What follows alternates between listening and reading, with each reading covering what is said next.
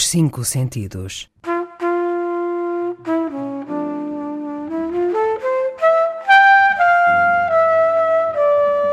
Um programa de Mário Cordeiro.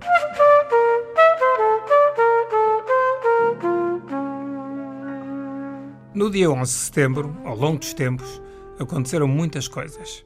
Desde o 9-11, ou seja, o mais recente 11 de setembro, em 2001, que todos conhecemos e que mudou a face do mundo, não apenas pela dimensão do ataque terrorista, mas pelas consequências que teve ao nível da guerra do Afeganistão e depois do Iraque, mas também em tudo o que mudou no nosso cotidiano.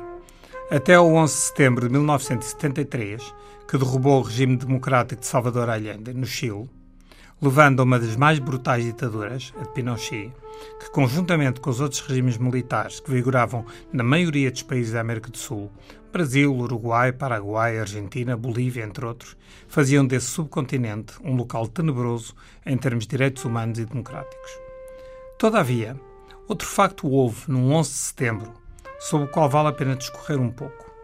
Há precisamente 40 anos, a 11 de setembro de 1978, a OMS declarou o mundo como livre de varíola. Uma doença causou a morte, desfiguramento e sequelas múltiplas e muito sofrimento durante séculos, dizimando populações, e que foi vencida pela inteligência humana. Foi, aliás, até agora, a única doença que o ser humano conseguiu erradicar, o que é diferente de controlar, graças à sua criatividade e à capacidade de pôr em prática programas coordenados e à escala universal. Para lá da varíola, outras doenças começaram o caminho da erradicação. Poliomielite, sarampo. Mas, todavia, esse caminho está a ter bastantes mais obstáculos e retrocessos do que seria de esperar. Ainda há um par de semanas, a Diretora-Geral de Saúde alertava para os riscos de voltarmos a ter sarampo em grande. Portugal, aliás, que sempre foi um dos países do mundo com as taxas de vacinação mais elevadas, tem vindo a descer essas taxas. E, depois de em novembro de 2016 termos sido declarado como um país exemplo livre de sarampo, eis que, em abril de 2017, voltámos a ter um surto que se repetiu este ano. Neste dia, em que se prefazem 40 anos em que se erradicou, repito a palavra porque não é controlar, não é suster, é erradicar, a varíola, no que foi a primeira vitória total do homem contra o micróbio, são cada vez mais as vozes que se pronunciam contra a vacinação, ignorando que milhões e milhões de pessoas estão vivas e de boa saúde graças às vacinas. Portugal tem, desde 1965, um Programa Nacional de Vacinação, que é um exemplo de boas práticas. E o êxito deve-se a todos, a começar pelos próprios pais, que aceitaram as vacinas como algo desejável e importante, e continuando nos médicos e nos enfermeiros, que desde o tempo do Instituto Maternal, há mais de 50 anos, se multiplicaram em campanhas e ações, a maioria em localidades distantes e sem recursos. O século XXI trouxe, nas vacinas, novas hipóteses de prevenir doenças. Todavia, o facto de muitas delas serem pagas pelos pais e ao mesmo tempo crescerem as teorias de conspiração veiculadas na internet, desprezando a vacinação e associando a uma cruzada maléfica de empresas farmacêuticas, ou descrevendo situações em que crianças seriam cobaias de experimentações científicas, colocou em causa este avanço em termos civilizacionais. É inacreditável, por exemplo, como uma mentira, que foi um estudo inventado por um médico inglês, aliás, um ex-médico, porque ele foi expulso da Ordem dos Médicos Britânica, que supostamente relacionava a vacina do sarampo com o autismo, pegou destaca desta maneira, mesmo depois de ser tido amplamente desmascarado este mentiroso e criminoso pelos efeitos que teve a sua mentira. Se muito se fez, e os indicadores de saúde são as melhores testemunhas, há ainda um longo caminho a percorrer. Não percamos, pois, oportunidades, nem pensemos que o risco desapareceu, mesmo face a doenças praticamente inexistentes, porque o mundo é uma aldeia global. Os surtos de sarampo deste ano e do ano passado são disso prova. Face à vacinação, só há três atitudes: vacinar, vacinar ou vacinar. Infelizmente, também por grande confusão relativamente ao que são vacinas, como se produzem, os anos que demora a fabricar uma, etc., é crescente o número de pais que olha para as vacinas com alguma desconfiança. Mas é bom que ponderem o que poderá acontecer se não vacinarem os filhos. A opção dos pais tem a ver, não com eles, pais, mas com a saúde dos filhos. E o filho pode morrer de uma doença que teria sido evitável. é uma coisa que tem de ser dita, embora incómoda. As mortes infantis por negligência são afogadas pela dor dos pais e dos familiares, fazendo-nos esquecer, muitas vezes, quem realmente perdeu tudo o que tinha, incluindo a vida. Com as vacinas é assim. Todos os dias, as crianças são sujeitas a contactos com vírus e bactérias. Digamos que a criança se vacina todos os dias, especialmente se tiver um atendimento diurno, uma ama ou infantário com muitas bactérias, vírus e outros micróbios. E também se tiver muitos miminhos dos pais, que espero que tenha. Pelo que o receio de fazer muitas vacinas é totalmente infundado. Pode afirmar-se que as vacinas são seguras, incrivelmente eficazes e que os efeitos secundários são menores e não causam problemas. A ideia de que mexeriam com a nossa imunidade, podendo abrir uma caixa de Pandora incontrolável, é errada. As vacinas estão desenhadas para doenças que são ou podem ser muito graves. Meningites, septicémias, sarampos, encefalites, pneumonias, paralisia infantil, varicela, tosse convulsa, tuberculose e tantas outras.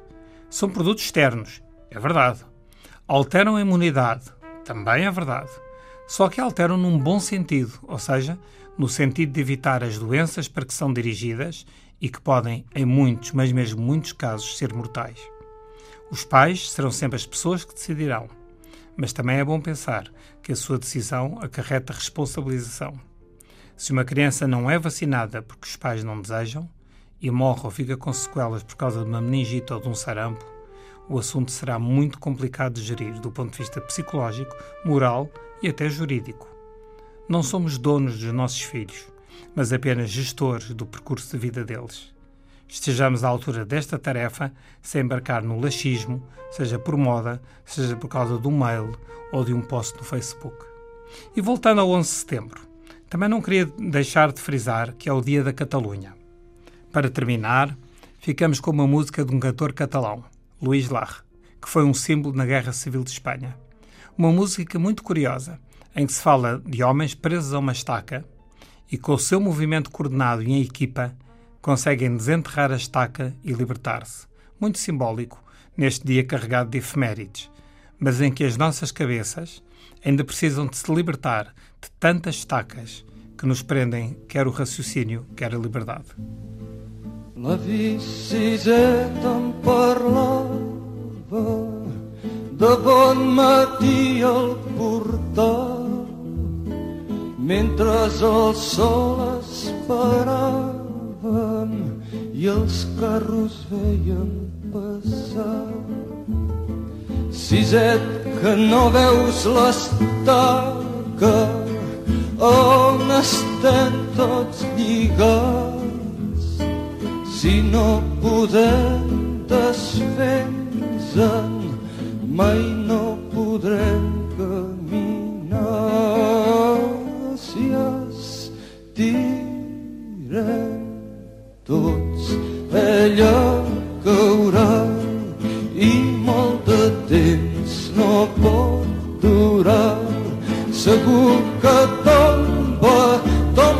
tomba ben corcada deu ser ja si tu l'estires fort per aquí i jo l'estiro fort per allà segur que tomba, tomba, tomba i ens podrem alliberar.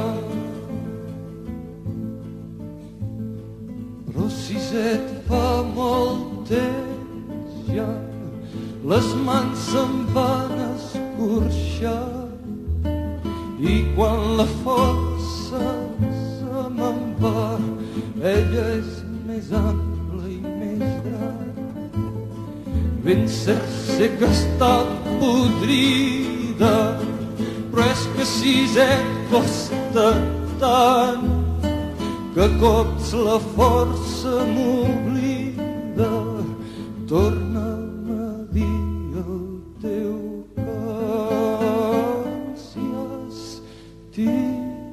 estirem tots allò caurà i molt de temps no pot durar.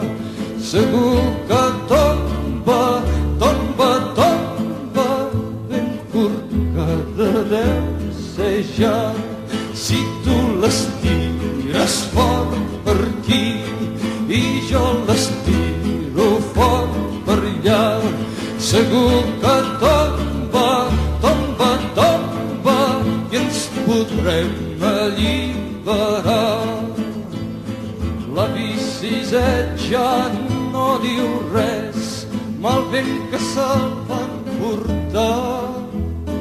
Et qui sap cap a quin indret i jo a sota el portal.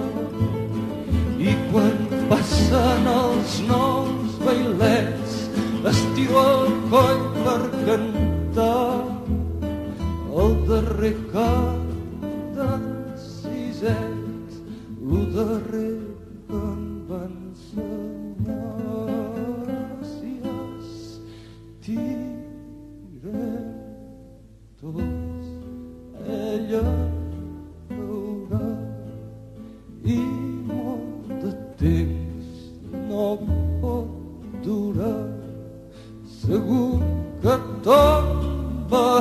Tomba, tomba, ben corcada ser ja. Si tu les tires fort per aquí i jo les tiro fort per allà, segur que tomba, tomba, tomba i ens podrem